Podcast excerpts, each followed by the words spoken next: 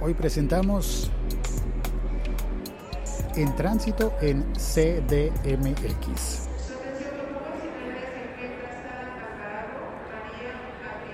¿A quién llaman?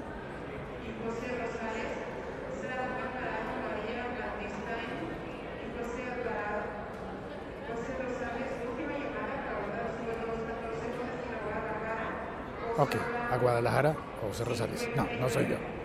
Tengo que estar atento, muy, muy, muy atento de qué es lo que dicen todas las veces, porque la verdad es que si me distraigo con los audífonos, corro el riesgo.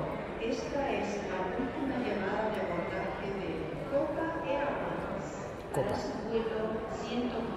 No, yo no voy en Copa, así que no hay problema. Vale, yo estoy en este momento en el aeropuerto Benito Juárez, en eh, Ciudad de México, en un breve tránsito. Ya te contaré hacia dónde voy y qué voy a hacer. Eso lo contaré en el próximo episodio, cuando haya llegado a mi destino. Mientras tanto, pues quiero aprovechar para contarte que llegué, estoy grabando el episodio, no emitiéndolo en directo como me gusta, sino grabándolo porque no tengo conexión a internet. Y esto sucede de una serie de acontecimientos desdichados, eh, desafortunados, como suele ocurrir cada vez que uno viaja. Me cambié de operador, eso lo he contado en un episodio anterior, me cambié de operador eh, de telefonía celular en mi ciudad, en mi país. Y al nuevo operador, queridos amigos de Avantel, muy buen servicio, muy buen precio, pero caramba, ¿cómo es que no me avisan que se necesitan con ustedes 72 horas para activar el roaming.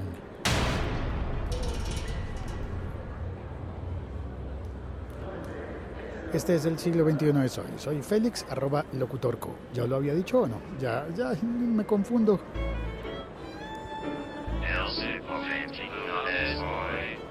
Así que el vuelo llegó, encendí mi teléfono, bueno, encendido ya estaba, le quité lo del modo avión y la SIM card nueva que tuve que cambiar en Avantel no funciona. No funciona porque estoy en México y no reconoce absolutamente nada de nada. No reconoce nada. Esto no me pasaba con mi compañía anterior, claro, pero la compañía anterior me cobraba tres veces más. No, dos veces más. Dos veces más. Dos veces más, pero, pero me ofrecía la mitad. Entonces, bueno, unas por otras, ¿no? A veces nos va bien con unas cosas y a veces nos va bien con otras. No hay nada perfecto en la vida, no hay ningún operador de telefonía móvil perfecto. Así que pues eh, no hay lío. ¿Puedo sobrevivir con esto? Creo, creo que puedo sobrevivir con esto y seguir adelante. Ahora, em, una vez contada esta penuria, esta desdicha, voy a contarte algo que me, que me, llamó, me llamó la atención en la aduana en eh, Ciudad de México. Este podcast forma parte de la liga.fm. Y se trata de el formulario ese que te dan cada vez que vas a llegar a un país, un formulario de aduanas en el que desde el momento en el que me subí al avión, no, de hecho desde antes. ¿A quién llaman? Espera.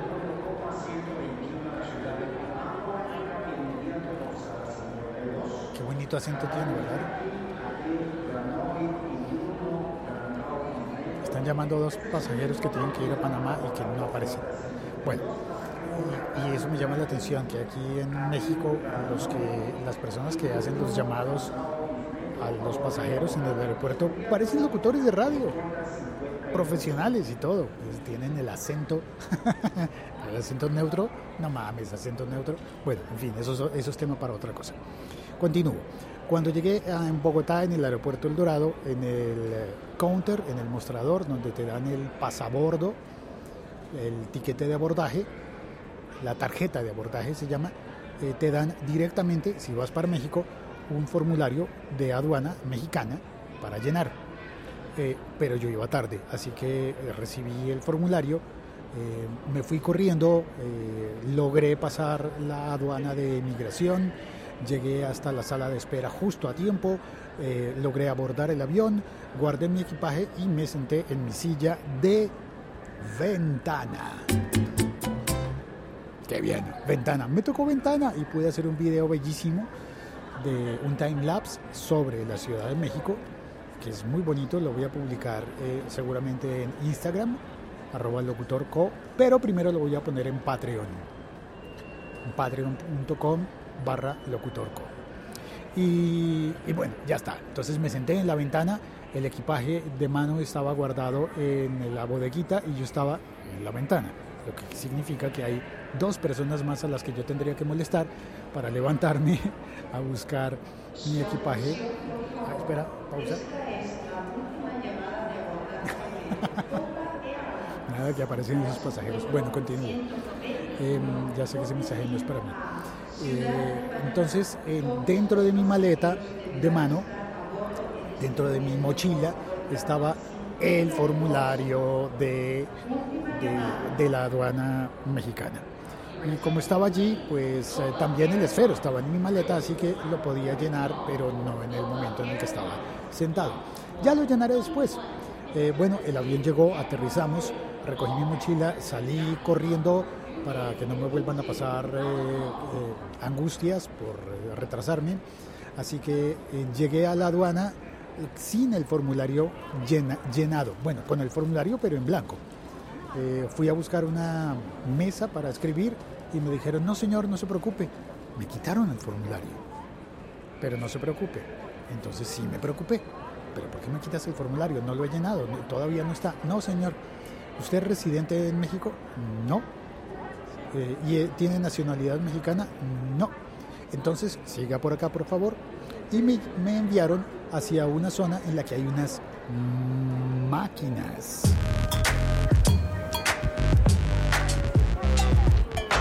Procedimiento automatizado. ¡Qué bien!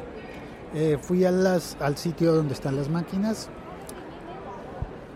y tienen a una persona ayudando, un humano que está allí al lado de la máquina te repite la pregunta, señor, ¿es usted eh, mexicano? No. ¿Tiene residencia oficial en México? No, vengo solamente de paso, de, tránsito hacia un evento que ya contaré mañana. Y, ah, bueno, señor, entonces, eh, por favor, permítame su pasaporte. Ponemos el pasaporte en la máquina, la máquina escanea el código de barras de mi pasaporte, la máquina absorbe la fotografía de mi pasaporte, absorbe todos los datos. Espera.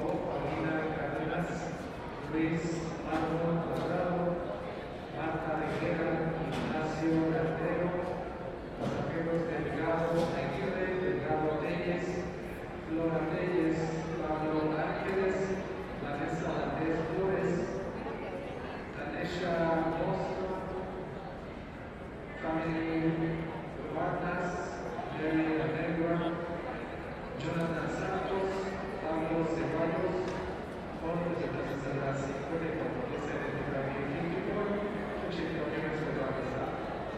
¿Tú entendiste?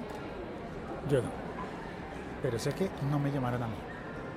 No sonó mi nombre allí. Así que continúo contándote. Em, la máquina eh, tomó todos los datos de mi pasaporte, lo cual está correcto. Me parece que para eso son los pasaportes digitales, estos que tienen una página, que tienen una memoria dentro o algo así por el estilo, que tienen código de barras perfecto. Además, pones la mano en, una, en un lector de huellas que toma primero las huellas de tus cuatro dedos más largos de la mano derecha, de tus cuatro dedos de la mano izquierda y luego de los dos pulgares. Así que la máquina hace, hace tres escaneos de tus dedos. Dos para índice, corazón, anular y meñique. Mano derecha, mano izquierda y... Eh, Molly. No, no soy yo.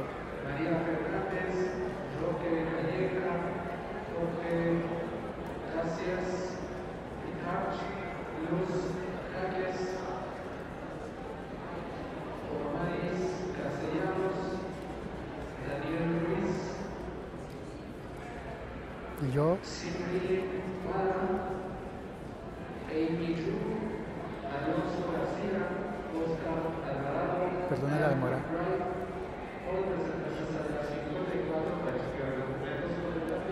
No, no soy yo. Perdona por tener que escuchar todo eso, pero Ah, yo podría poner una pausa porque... Ay, acabo de caer en cuenta. Ay, Dios mío. Bueno, sí seré.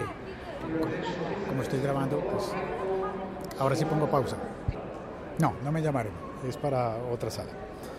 Entonces, eh, se escanean todos, todas tus huellas eh, digitales y el formulario que, que, tenías que llenar a mano y que eh, mucha gente estaba haciendo en, dentro del avión, pues el formulario quedó, quedó hecho automáticamente.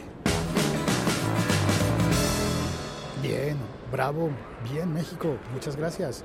Ojalá más aeropuertos en el mundo empiecen a hacer ese tipo de cosas eh, más, eh, cada vez más y que nos permitan automatizar toda esa serie de procedimientos tan tediosos, tan, tan, tan tediosos.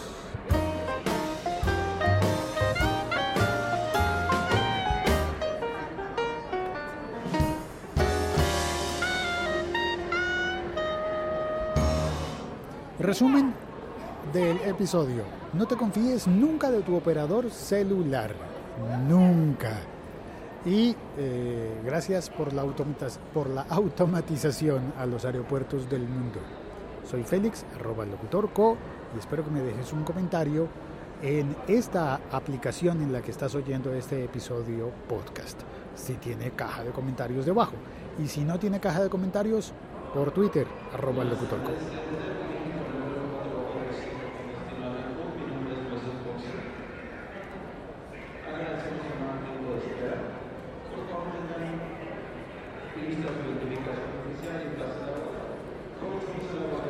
Bueno, a preparar mi pasaporte. Muchas gracias. Chao. Cuelgo.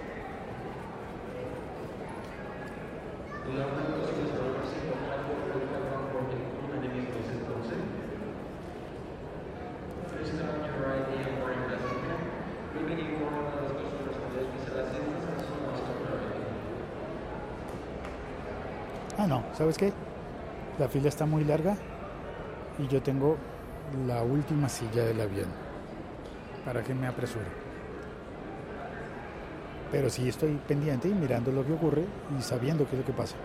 No me quiero perder, no me quiero perder. Chao, cuelgo.